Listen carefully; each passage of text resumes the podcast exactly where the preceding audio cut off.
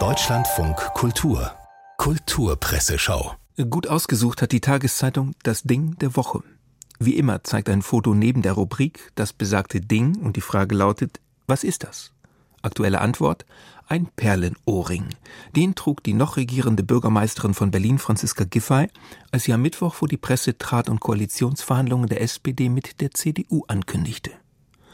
Auf die zweite Standardfrage, und, antwortet die Taz, klassische Perlenohrringe trägt, wer bei Konservativen punkten will. Tatsächlich steht Giffey der CDU nicht nur vom Outfit näher als vielen ihrer alten Koalitionspartner. Die linksgrün versifften Zeiten sind vorbei, voraussichtlich zumindest. Berlin macht eine konservative Wende. Glänzende Aussichten? Leider nur beim Ohrschmuck. Nicht bedeutend, aber nett, die Taz-Rubrik Das Ding der Woche. Und nun bevor Sie glauben, wir wollten Sie thematisch entspannt ins Wochenende hineinlullen, zu Dingen, die weniger nett sind, aber bedeutend. Die Frankfurter Allgemeine Zeitung interviewt den israelischen Historiker Meron Mendel, Direktor der Bildungsstätte Anne Frank in Frankfurt am Main und Autor des Buches Über Israel reden, eine deutsche Debatte. Sie erinnern sich, Angela Merkel hatte gesagt, dass die Sicherheit Israels Teil der deutschen Staatsräson sei. Jürgen Kaube und Sandra Kegel möchten wissen, wie Mendel dazu steht. Für mich wirft dieser Satz Fragen auf. Ist das ein Versprechen, das je eingelöst werden kann? Heißt das, die Bundeswehr steht demnächst an der Klagemauer? Merkel sagte damals ja, dass alle ihre Vorgänger als Bundeskanzler bereits ebenso für die Sicherheit Israels verpflichtet waren. Aber das stimmt nicht. Sie war es, die überhaupt erst in die offizielle Sprache der Bundesrepublik den Begriff der Staatsräson eingraviert hat.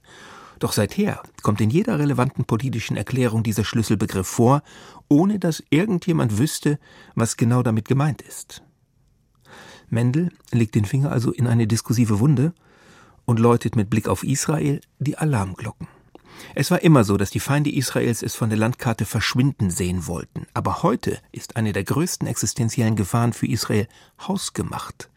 Wenn Israel keine liberale Demokratie bleibt, bleibt es zwar der einzige sichere Hafen für Juden, aber vor allem auf dem Papier. Es ist für die Bürger dort nicht mehr lebenswert und auch nicht für Juden weltweit. Es geht also ums Ganze, und sollten die Proteste gegen den Umbau des Justizsystems nicht erfolgreich sein, werden die nächsten Wahlen nicht mehr frei sein. Meron Mendel in einem starken FAZ-Interview. Ebenso stark, aber ganz anders, das Interview der Süddeutschen Zeitung mit Kate Blanchett, die in dem Film Tar die gefeierte Dirigentin Lydia Tarr verkörpert und als Favoritin bei den Oscars gilt. Als Philipp Bovermann erwähnt, wie hart diese Lydia Tarr arbeitet, entgegnet Blanchett, ich bin selbst durch eine Menge Meisterklassen gegangen und kann nur sagen, dass die brutal sein können. Heutzutage gibt es Anforderungen an die Lehrenden, fürsorglich zu sein, das ist gut. Als ich diese brutalen Erfahrungen gemacht habe, musste ich mich selbst wieder zusammensetzen. Niemand fühlt sich gern unwohl, aber das ist der Ort, an dem Musik entsteht, an dem Kino entsteht, die Malerei, die Bildhauerei. Unzeitgemäße Worte von Kate Blanchett, die auf Bovermanns Bemerkung, sie gelte als eine der gefragtesten Schauspielerinnen der Welt, restlos cool reagiert. Bei wem denn? Bei meiner Mutter? Im Augenblick vielleicht. Nächstes Jahr ist es jemand anderer. Es ist alles so flüchtig. Deshalb liebe ich auch das Theater. Puff, schon ist es vorbei und lebt nur noch in den Erinnerungen der Menschen. Für den gefragtesten bayerischen Ministerpräsidenten der Welt hält sich unbestreitbar Markus Söder, der laut SZ mit Blick auf die Wahlen im Herbst schon wieder heiß läuft.